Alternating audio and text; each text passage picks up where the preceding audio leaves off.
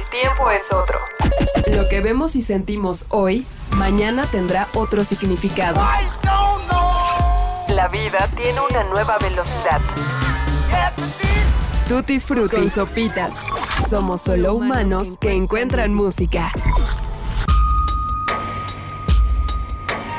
Muy buenos días, muy buenas tardes, muy buenas noches. Sean bienvenidos a un nuevo episodio de Tutti Frutti, su podcast de música de confianza, o es mejor dicho, su podcast de confianza donde hablamos de música. Mejor así. Estamos llegando a esa época del año en la que la música empieza a apoderarse de nuestra quincena, de nuestras horas de sueño y de nuestras más profundas angustias. Y eso ya es mucho decir. Y es que el otoño está unos días de comenzar y con él llegará la conciertiza loca de fin de año. Que si su Natalia Lafourcade, Julieta Venegas, León Larregui, Hello Seahorse, que su Sir Paul McCartney, que si su Blur, Pop, los Flaming Lips, The Cure, Arcade Fire, los Arctic Monkeys, los Yaya Yes y... Uf, fue un uf de alivio, no del grupo uf.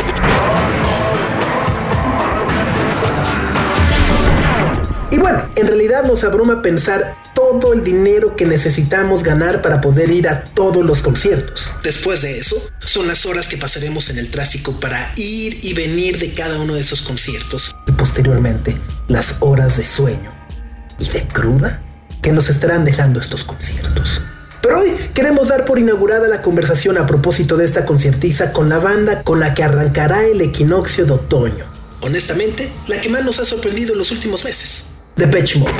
Hoy hemos decidido traerles a nuestro programa. De momento vamos a pedirles que nos canten y nos toquen su música. Ellos son Depeche Mode. Tras la muerte de Andrew Fletcher el 26 de mayo del 2022, el futuro de la banda originaria de Isaac se veía poco claro y muy incierto. La figura de Fletch, largamente reconocida desde el aspecto fundacional, dejó a Dave Gahan y Martin Gore en un limbo que parecía no tener salida. Quizá porque en los últimos años sus producciones discográficas habían carecido del impacto que gozaron durante los 80 o 90. O quizá también porque la música hecha en la última década ha cambiado de forma tan radical que algunas cosas nos parecen mucho más lejanas o viejas de lo que realmente son. La percepción del tiempo se siente distinta. Y es desde este ángulo que la música hecha por este trío, hoy dueto, ha sido nuevamente venerada y valorada por nuevas generaciones. La música gira, da vueltas y regresa con un efecto boomerang al que muchos se nos va la vida tratando de comprender. Esa es su gracia, su misterio y su encanto. Depeche Mode es uno de esos pocos, poquísimos grupos que han permanecido en el inconsciente colectivo a lo largo de varias décadas. Y lo han hecho desde un género que ha tenido muchísimas vidas y exponentes. Pero aceptémoslo, ninguno como ellos.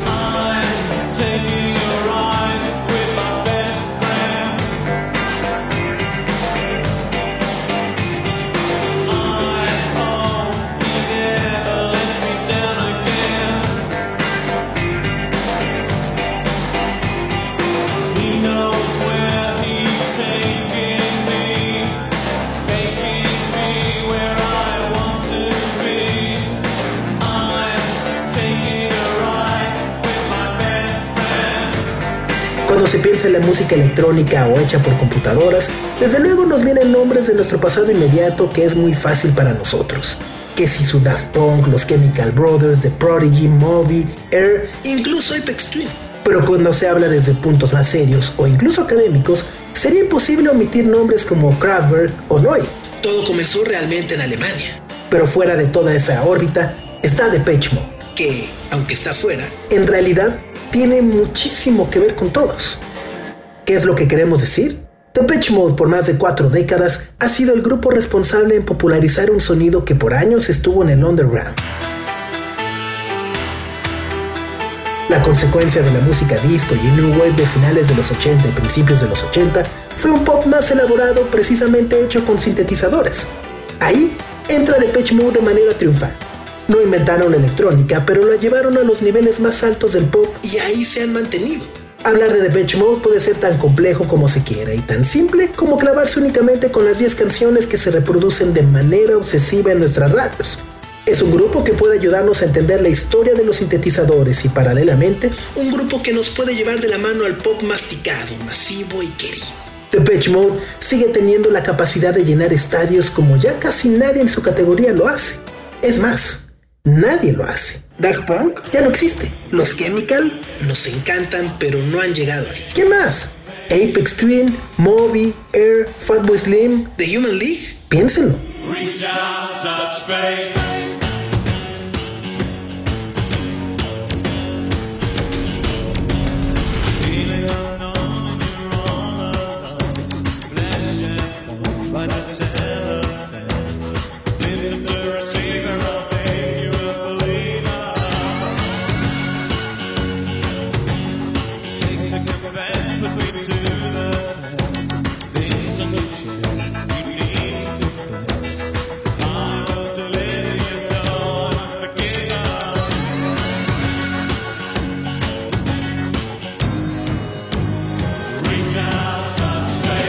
Tema es apasionante porque esa es la historia misma de la música.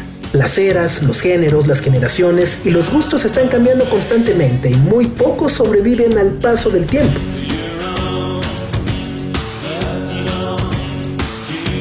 Es por eso que esta semana en Tutti Frutti quisimos nuevamente platicar con nuestro amigo Eric Martino, arroba TJ Koji, para entender cómo es que Depeche Mode ha sobrevivido y mejor aún, parece estar renovado en el 2023 con uno de los discos más importantes de su carrera y de este año. Eric nos habla de cómo Memento Mori es un homenaje a la vida y a la muerte, una forma de crear conciencia sobre lo finito del talento y de las capacidades musicales, pero sobre todo humanas. Dave Gahan y Martin Gore han entregado un disco hermoso y oscuro que se presentará los próximos días en nuestro país. Y esta conversación, créanos, nos hará ver su historia y su talento desde otro punto de vista. Sean bienvenidos a Tutti Frutti. Somos solo humanos que encuentran música. Tutti Frutti. ¿Cómo sientes el estado actual del género en una época donde nada parece bajar al pop del trono en el que está desde hace varios años? Es una pregunta interesante. ¿Alguna vez, hace ya, pues yo creo que van a ser 20 años porque estaba en México, escribí un artículo sobre la muerte de la electrónica en la, en la famosa y heroica RIR? Eh, el artículo era, era un clickbait de la época porque era para impresos, ¿no? Pero era para, para llamar la atención y tener este, este titulote en portada La muerte de la electrónica, porque precisamente lo que pasaba en ese momento, hace ya casi 20 años, era que la electrónica había dejado de ser un género underground para por fin convertirse en el sueño que durante muchos, muchos años, y es muy bonito que hagas esta pregunta porque conecta precisamente con Depeche Mode, por fin se instituye la música electrónica como un género pop. Es cuando surge el EDM y cuando empieza toda esta parte de los festivales gigantescos que ya no son un movimiento underground, sino que son el movimiento electrónico de música pop. Algo que me venía ocurriendo ahí con el festival de lo que era originalmente el Winter Music Conference, que se terminó convirtiendo en el Ultra, Ultra, precisamente por el disco Ultra de Depeche Mode, eh, que se convirtió en el Ultra, y, ahí empieza toda esta cadena de eventos que se convierten en ese momento como muy importante de transición, donde la electrónica se abre y entonces existen tantos géneros de la electrónica y tan diferentes mercados a los que está ligados que ya no la puedes realmente encasillar como antes parecía, y hablo de una visión como, como de los noventas cuando empezó, que era o eres rock o eres música electrónica. Ahora decir música electrónica es también como decir singer-songwriters, hay heavy metal, hay indie, ¿no? bueno, pues en electrónica ya también hay muchísimo. Entonces, eh, una cosa que es curiosa del momento actual, creo, yo creo que estarás de acuerdo conmigo, es que sí, el pop está haciendo lo que rige, pero el pop también se mueve un poco, es el, el momento más amplio de lo que yo puedo definir como pop que yo recuerde. ¿No? Puedes ir desde, desde eh, Taylor Swift hasta eh, Anima o estas cosas de electrónica, eh, Peso Pluma, por supuesto, hip hop, Beyoncé, o sea, es tan grande lo que está ahorita el pop que también es como, como extraño decir cuál es el género que domina. Y todo por primera vez en no sé cuánto tiempo, pero que, es, es, curioso que todo está de moda ahorita. A mí me ha tocado ver, y es algo que creo que habíamos platicado fuera de, fuera de micrófonos, pero en algún otro momento, eh, me llama mucho la atención cómo he estado yendo yo a muchas giras ochenteras, no por nostalgia, sino porque al final de repente me empecé a encontrar que creo que los grupos están reaccionando a lo que está pasando en el streaming los grupos eh, se dan cuenta de que en el streaming no hay dinero y entonces todos los grupos están empezando a hacer giras y hay un movimiento súper fuerte de cosas ochenteras, pero están llenando estadios. Fui a ver a Durán Durán con las menores expectativas del mundo. Le abría Chic. Dije, ah, bueno, está bueno, boleto. Durán, Durán y Chic. Ah, vamos ahí. Además estaba como. Está padrísimo. Vamos. Llego, estadio lleno.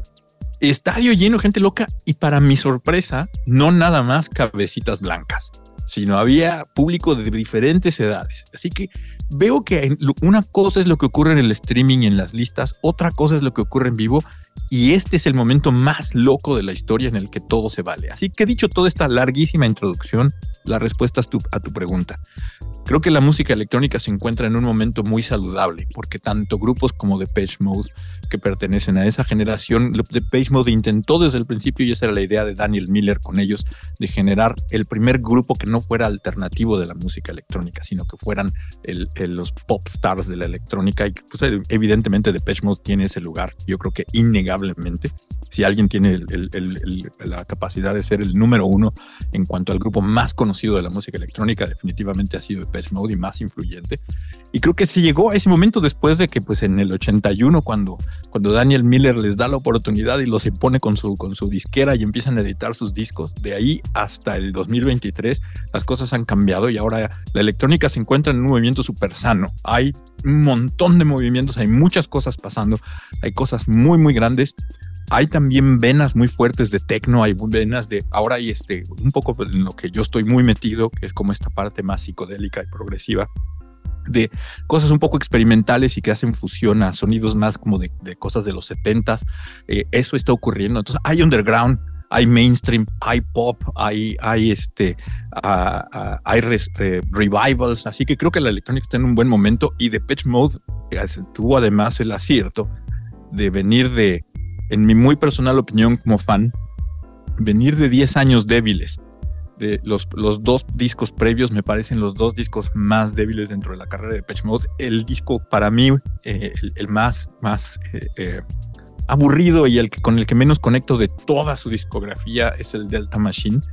entonces siento que venía en un momento pues dificilón en su carrera de madurez, de, de, estar a lo mejor fuera del sonido de lo que estaba ocurriendo, pero regresan con Memento Mori después de la muerte de Fletcher y es un discazo, Es, es el mejor disco que han hecho en más de una década.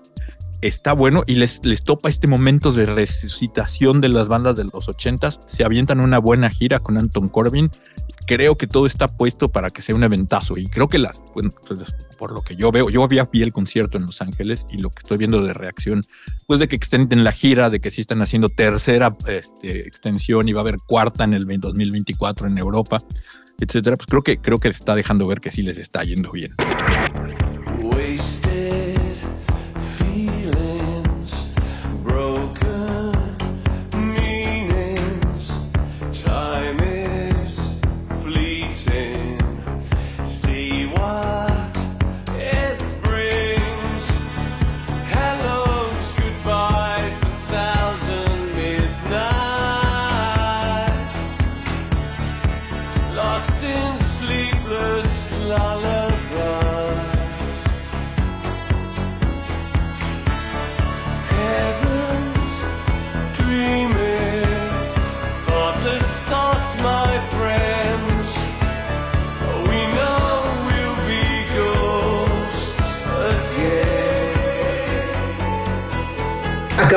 Escuchar un disco donde Martin Gore y Dave Gahan por primera vez aceptan su mortalidad y el estado finito de su carrera. Memento Mori es mucho más oscuro también debido a la muerte de Andrew Fletcher.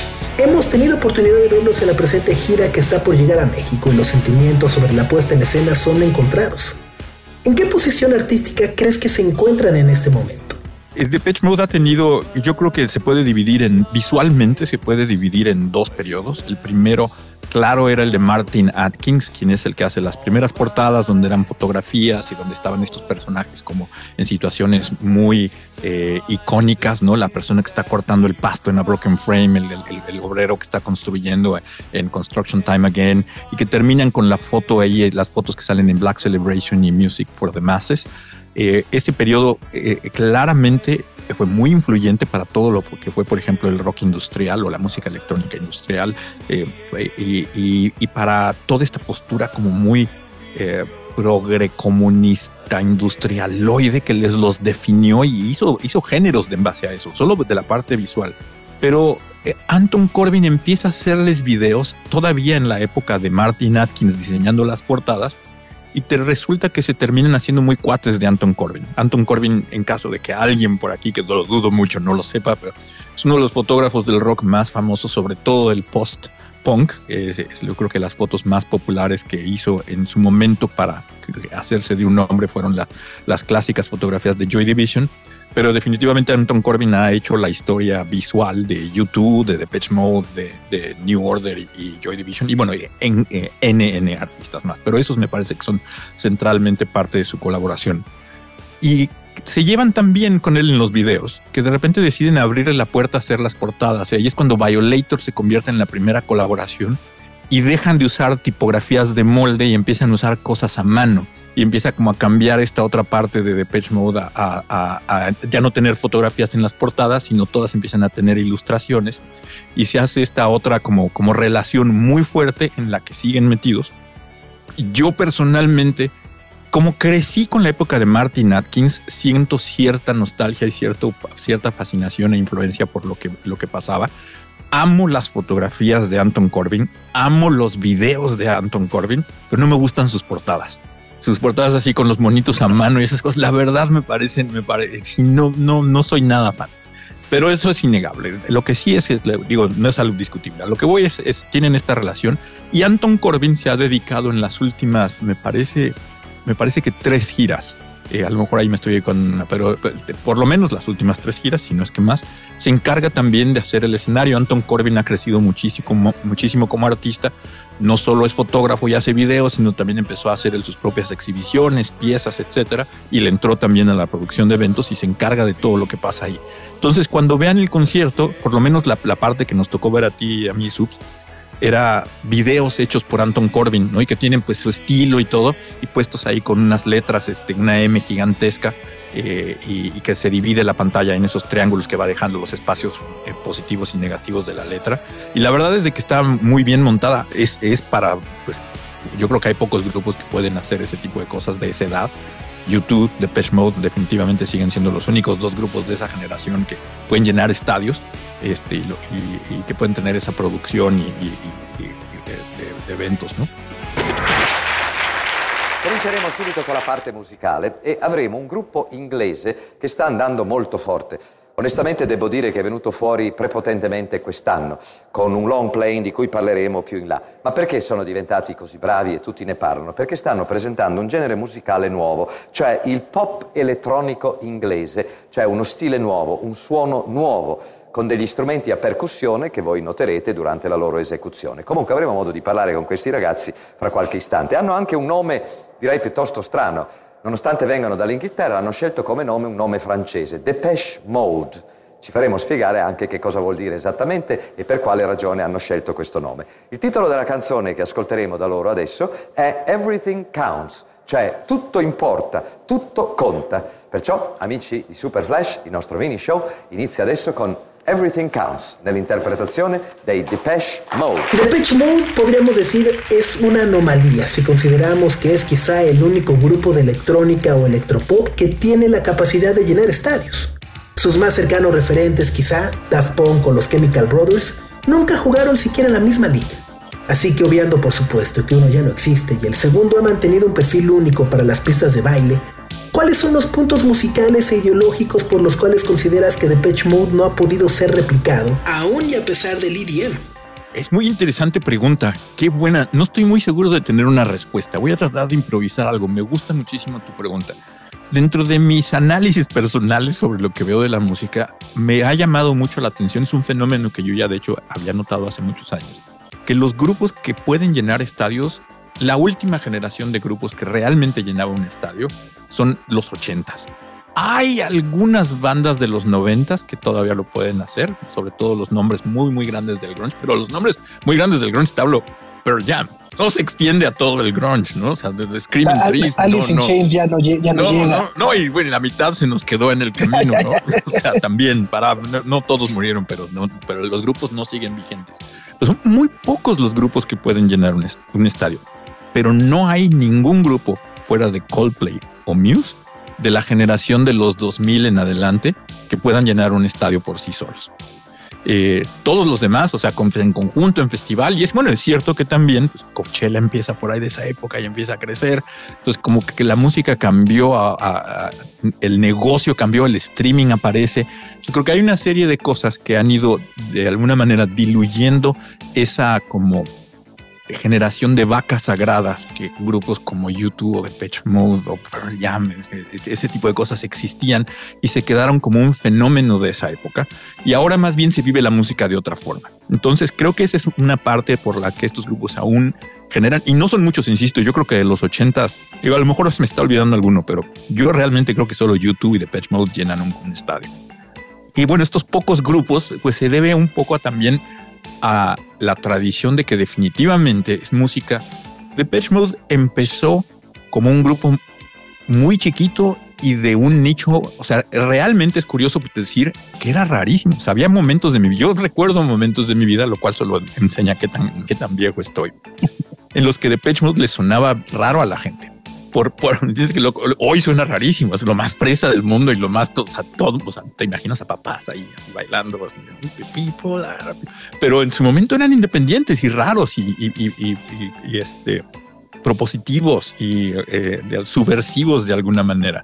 Pero después de toda esta historia que tienen de, de venir de eso, ser influyentes en esa parte, generar toda una generación de artistas, generar y, influir en, géneros completos, como decía hace rato el industrial. Creo que todo lo que pasó ahí no podría seguir existiendo si Depeche Mode no hubiera pasado. Eh, grupos como Nine Inch Nails me veo muy difícil que existieran sin, la, sin la trayectoria de Depeche Mode. La cantidad de gente que ha sido influenciada por ellos es, es innumerable. Es que es un grupo que ha estado ahí, que generó un sonido, generó una personalidad y que lograron, a diferencia de muchos artistas pop, que es una cosa que me gusta mucho de, de, de Depeche, lograron mantener una aura muy exitosa en los dos lados. Hacen sencillos muy comerciales. Enjoy the Silence creo que es uno de los clásicos que define una década, por, estará en los top 5 de, de las canciones de los 90, estoy seguro. Y, eh, pero al mismo tiempo siguen haciendo discos y muchos tracks pues que son raros, que son medioambientales. Y Martin Gore le hace esta, cosa a yo amo los outros de las canciones de, Martin Gore, todos los tracks que de repente tienes una canción que empieza, es una canción pop, tres minutos, pero la canción siempre evoluciona a cuatro o cinco minutos, que son dos minutos de rareza. Y eso es algo muy, muy loco que solo hace de Pitch Mode. Entonces creo que eso les permite que nunca perdieran la credibilidad, pero al mismo tiempo sí estuvieran siempre con un pie muy fuerte ahí en las, en las listas de popularidad. Snow at two, about to crack the dominance of Depeche Mode, who have been at the top of the chart for a fair few old weeks now. And this week is no exception.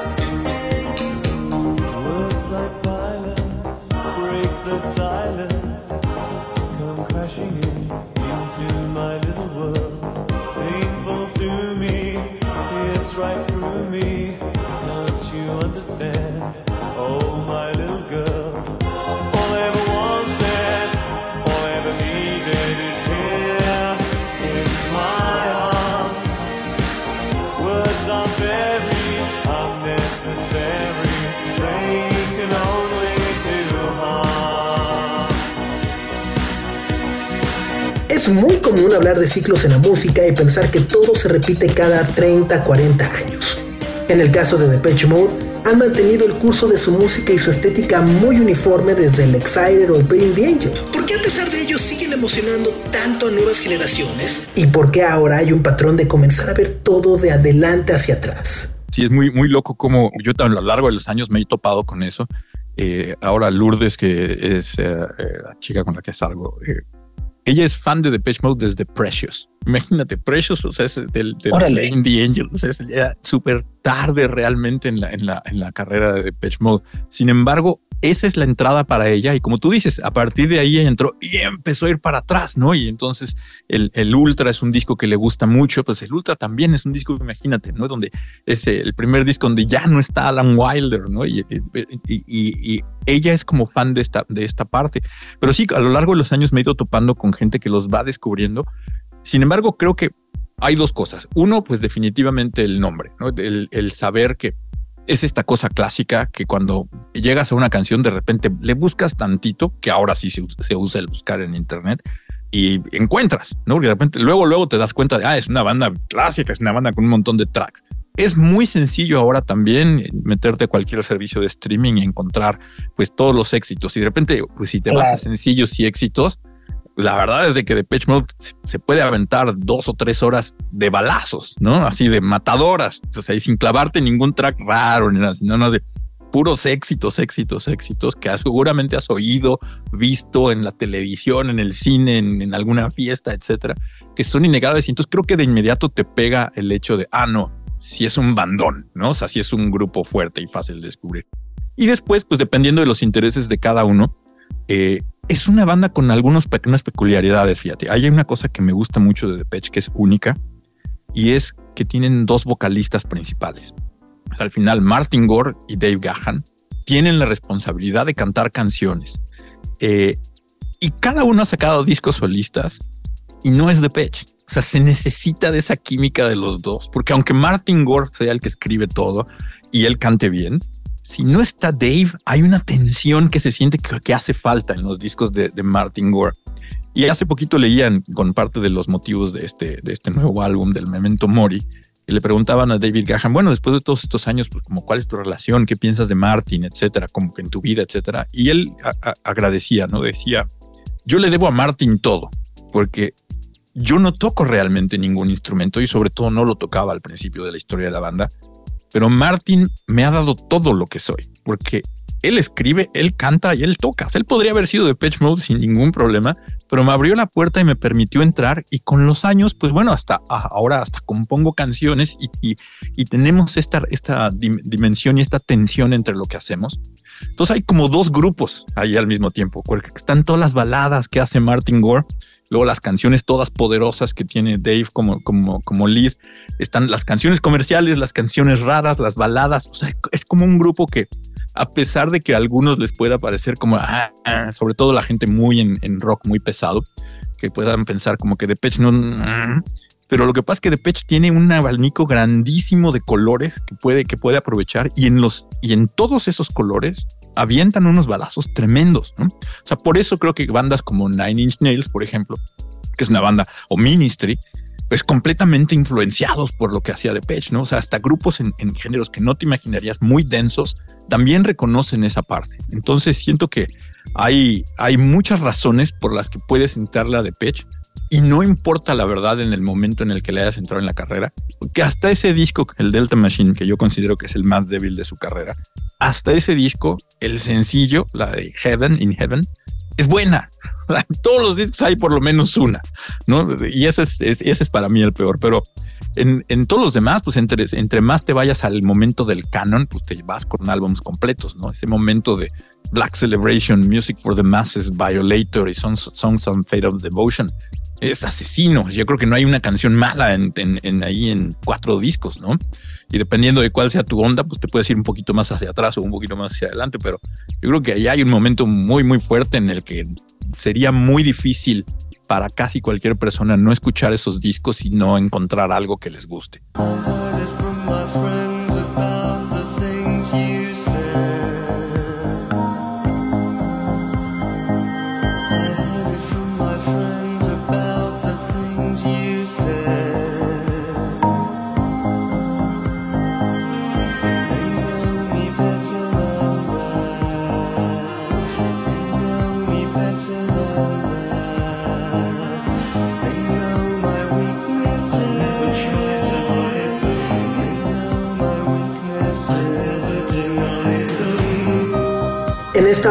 Regresos de grupos tan gigantes como Depeche Mode o los Rolling Stones, muchas personas parecen obviar el hecho de que este tipo de grupos siempre estarán ahí o serán un referente permanente para lo que se hace hoy en día. ¿Te has puesto a pensar que muy probablemente nos va a tocar ver la desaparición de estos grupos nacidos en los 60, 70, 80? ¿Qué podría suceder a un concepto como Depeche Mode? Y me convertí un poco en fan de lo que empezó a pasar en los últimos, sobre todo, voy a decir 10, 15 años, a lo mejor un poquito más, de, con los grupos que envejecen, porque no hay precedente. Los grupos de la generación arriba que empezaron a envejecer o sea, Chuck Berry, James Brown, este, ese tipo de, realmente tuvieron un ocaso muy, muy, muy temprano y no hubo manera como de resucitarlos. Nunca dejaron de hacer música interesante y, seguían tocando en, en, en, partes pequeñas, etcétera. Pero esta cuestión de los Rolling Stones, que me parece que son los que abren, y Paul McCartney, abren como esta generación, de ahí para abajo, empiezan a ocurrir muchos grupos que por primera vez tienes a una persona como Paul y como Mick Jagger ahorita, ¿no? 80 y, 81 años y están ahí brincoteando cuatro horas, ¿no? Tocando. Eso es un fenómeno que no tiene precedente. En el, o sea, el rock envejeció y además está funcionando para sorpresa de lo que incluso gente como McCartney podría haber escrito en su juventud, ¿no? De When I'm 65, ¿no? Bueno, ya tiene 81 y ahí sigue rockeando, o sea, ¿no? entonces es muy loco.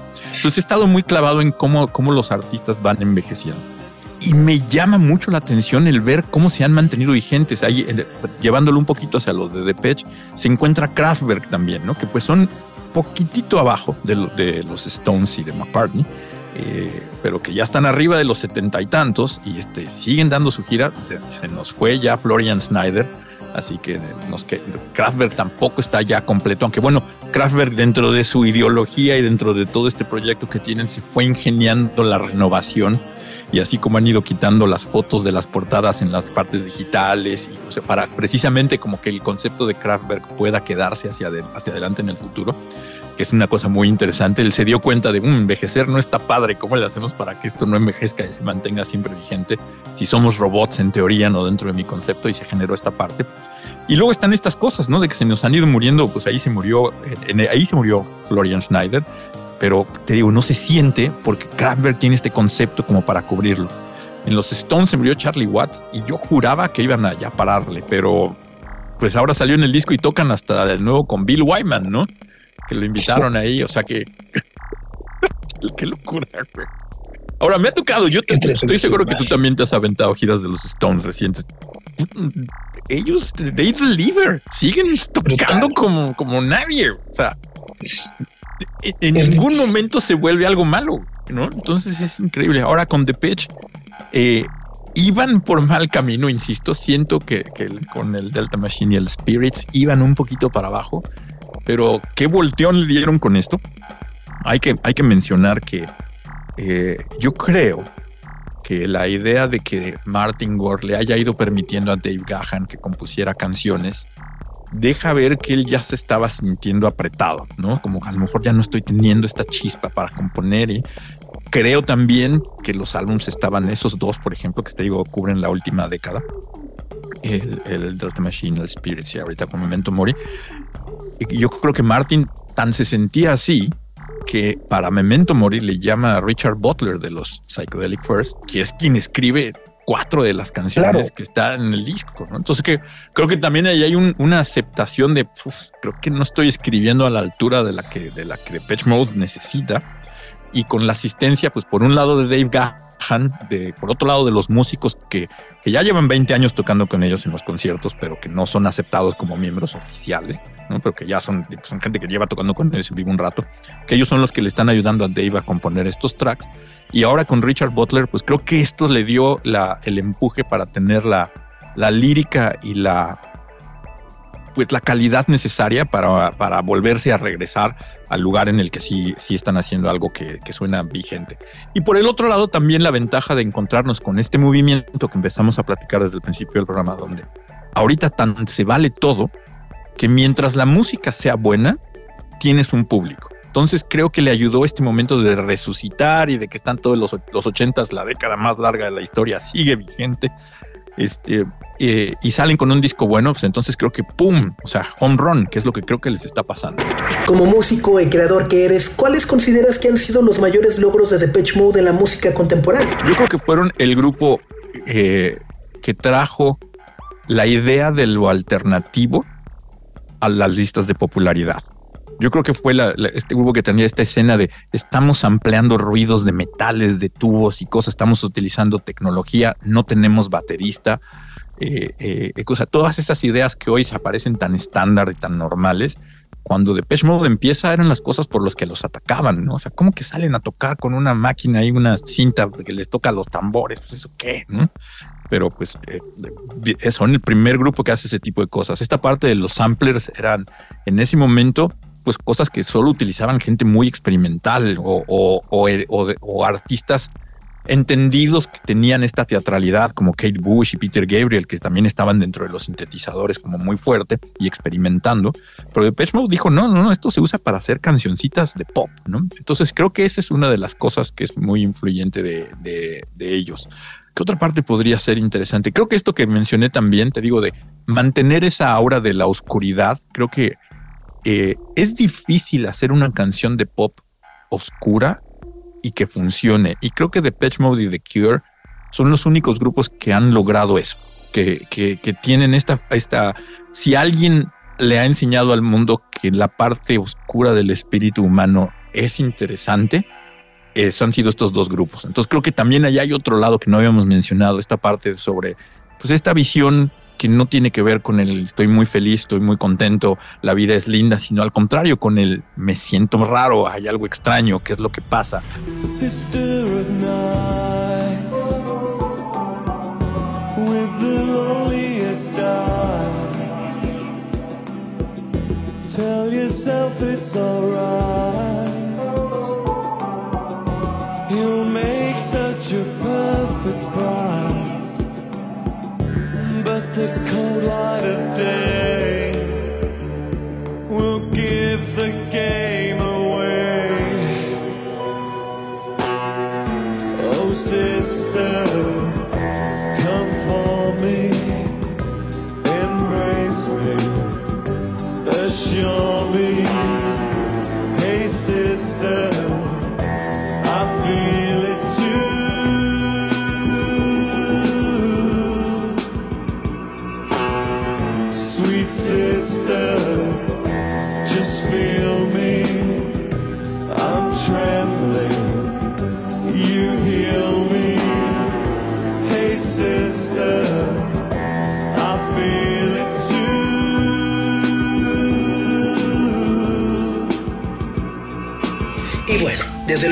Tuvo un impacto directo en la música que se hacía en México, desde Moenia hasta Nortec. Sí, sí, sí, ambos superfans. Yo creo que Midi y Pepe o, Ramón te dirían de inmediato influencias, pues Depeche Mode, o sea, porque claro, este, y sí, México ha sido un país donde la verdad, lo dark, el goth, lo emo, siempre ha tenido su lugar. Entonces Depeche ya tenía ahí ganado medio, medio, medio pie adentro con, con que fueran goth.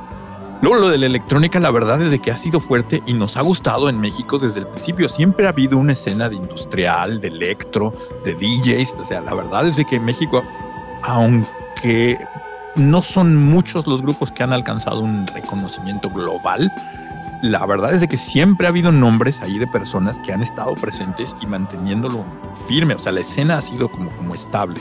Entonces ya con eso pone el otro pie de pecha allá adentro, porque nos, nos pega con los sintes, nos pega con lo dark este, y también la parte emocional, ¿no? Creo que, creo que esta parte depresivo, tristona, desde José José ganando con el triste, que hay algo en el mexicano que el corazón, el corazón está siempre en la mano, ¿no? Y, creo que Depeche pues, tiene también un, lado ahí fuerte de emocional y de con el corazón en la mano. Y la cosa de que adoptamos además grupos, y Depeche es de estos grupos que tenemos adoptadísimos. Depeche, Placebo, The Cure, este, ahorita se nos viene el primero a la cabeza, pero hay como claramente una serie de grupos, Interpol, que todos tienen un poquito en esta onda, ¿no? Que, hay, que hay, que se ve que, que en otros países les podrá ir bien, pero en México les va increíble. En México durante mucho tiempo se ha cuestionado a la música hecha con sintetizadores. Generalmente siempre se le menosprecia de alguna manera. ¿Cuál crees que es el valor que se le da hoy en día y qué figuras podrían ayudarnos a entender el legado de Andrew Fletcher? Bueno, el legado de Andrew Fletcher, eso, es un tópico interesante, porque voy a, voy a, tachar esa parte de la, pregunta primero, respondiéndola. Andrew Fletcher, todo indica, era un rumor a, voces, ¿no? Siempre se, estaba el rumor de, nunca aparecen los créditos de ninguna canción, ¿no? Porque pues, estaba Vince Clark, está en el primer disco, Después, este, Martin Gore está en los discos que él hace solo, el Ultra y el Broken Frame. Después, en los discos donde estaba Alan Wilder, Alan Wilder siempre tiene créditos. Eh, y después cuando se, cuando se va Alan Wilder, en, el tiempo Dave empieza a tener créditos, pero, pero Fletcher no tiene crédito en ninguna. Y entonces siempre estaba el rumor ahí de, a mí se me hace que no toca nada. Y aunque ha sido muy política la, la respuesta, eh, y, también entendible, ¿eh? porque yo sí creo que hay personalidades, y yo evidentemente en mi escala, y es muy, muy pequeña, pero hay esta química que solo pasa cuando está este individuo en el grupo, ¿no? Y creo que Fletch era eso, según cuentan ahora en entrevistas recientes y desde que, desde que falleció Fletch, pues coinciden todos que Fletch era el que los mantenía al final unidos, el que llegaba y mediaba entre las tensiones de Alan Wilder y, y Martin Gore, era el que llegaba y decía, no, no, no, veamos por el grupo, ¿qué es lo que va a beneficiar aquí? Entre las tensiones de quién canta cada canción, era el que llegaba y no, no, a ver, a ver, acuérdense que esto es Depeche Mode. ¿Cuál es la canción que va a sonar mejor para Depeche Mode? Entonces, como que era esta personalidad que los mantenía ahí juntos y creo que llevaba parte del negocio. Entonces, creo que Fletch es este, es este componente químico este, etéreo que es el que ayudaba a que, a que las, las tensiones del grupo se, se pudieran como mantener tolerables para los demás mientras estaba. Pero creo que tenía poca influencia realmente en lo que pasaba musicalmente. Y cuando, mira, cuando lo vimos tocar de DJ en México, que qué tipazo, pero no mezclaba nada. Este, entonces, o sea, no, tiene nada de malo. Él, él, iba a eso. La verdad era ver al tipo de Depeche Mode que pusiera discos, ponía discos que lo habían influenciado, daba lo de menos. No pretendía ser así uno de los mejores DJs ni talentoso ni nada así. Este, también como honesto de esa parte. Así que bueno, no sé, creo que, creo que no, no demerito en ningún momento su valor, pero tampoco me atrevería a decir que, que, que Depeche pierde algo de su esencia eh, sonora cuando, cuando no está Fletch. ¿no? Eso para responder la primera parte. Eh, eh, y la segunda sería, ¿cuál es lo que está pasando ahora como, como de la electrónica en México?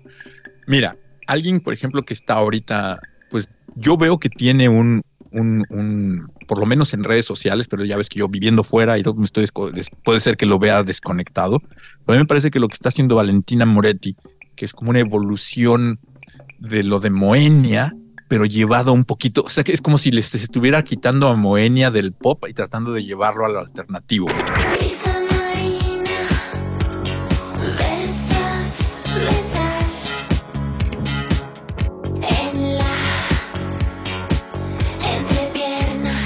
Muy curioso porque obviamente sigue la escena under donde están cosas como Nortec y, pues todo lo de los DJs que sigue ahí pasando. Este, eh, en, cuanto a DJs, pues está desde el Mexican Jihad y estas cosas. O lo de los DJs está sólido ahí he puesto, ¿no? Y bueno, tenemos ahora Tulum, que de alguna manera es una capital electrónica en el mundo. O sea, que hay una escena fuerte que se lleva ahí, en, que se vive en México.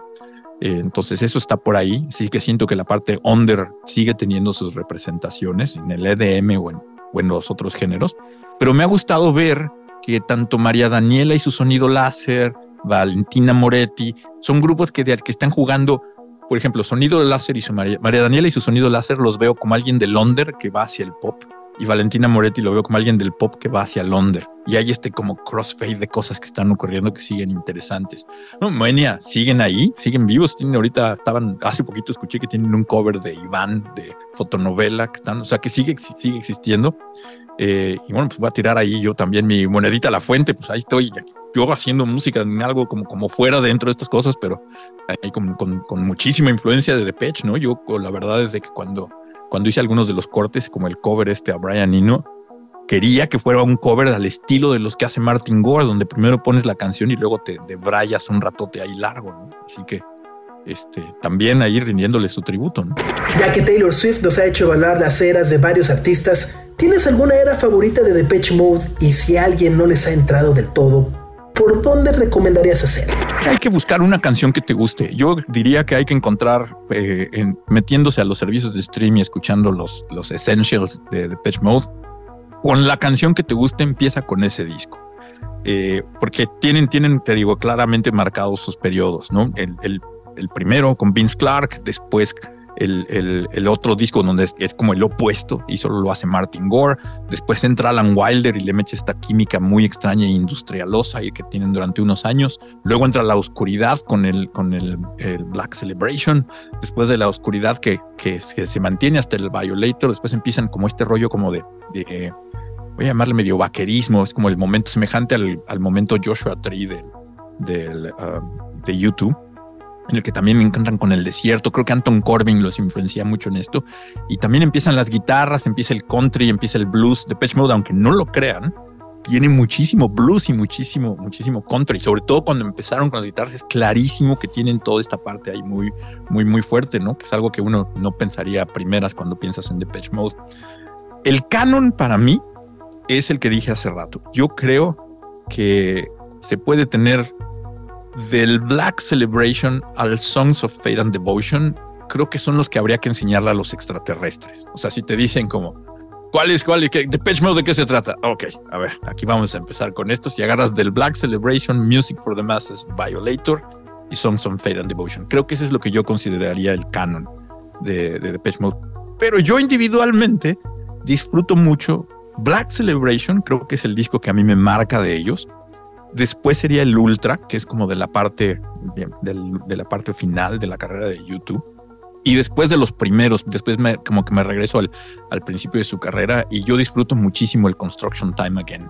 Esos serían mis tres discos de Depeche en orden de favoritismo. Black Celebration, Ultra y Construction Time Again.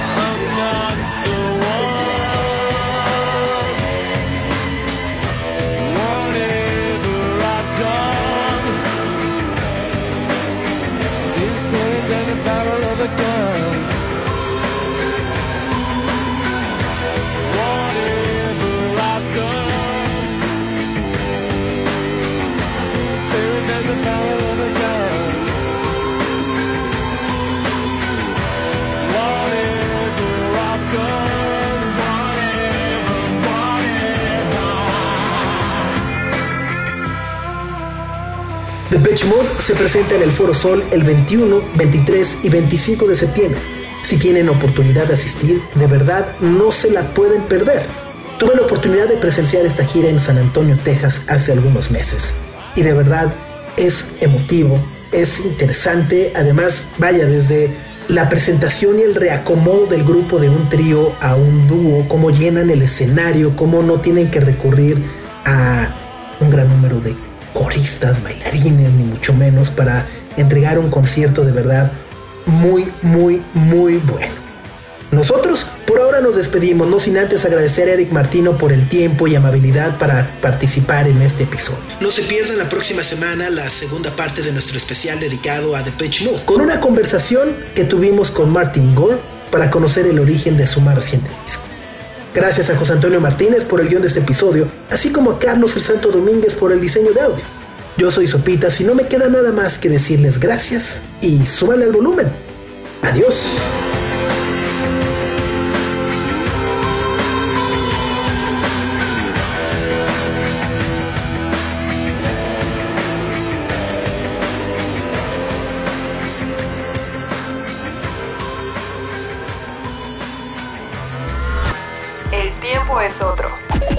Que vemos y sentimos hoy, mañana tendrá otro significado. La vida tiene una nueva velocidad. Tutti frutti, sopitas. Somos solo humanos que encuentran música.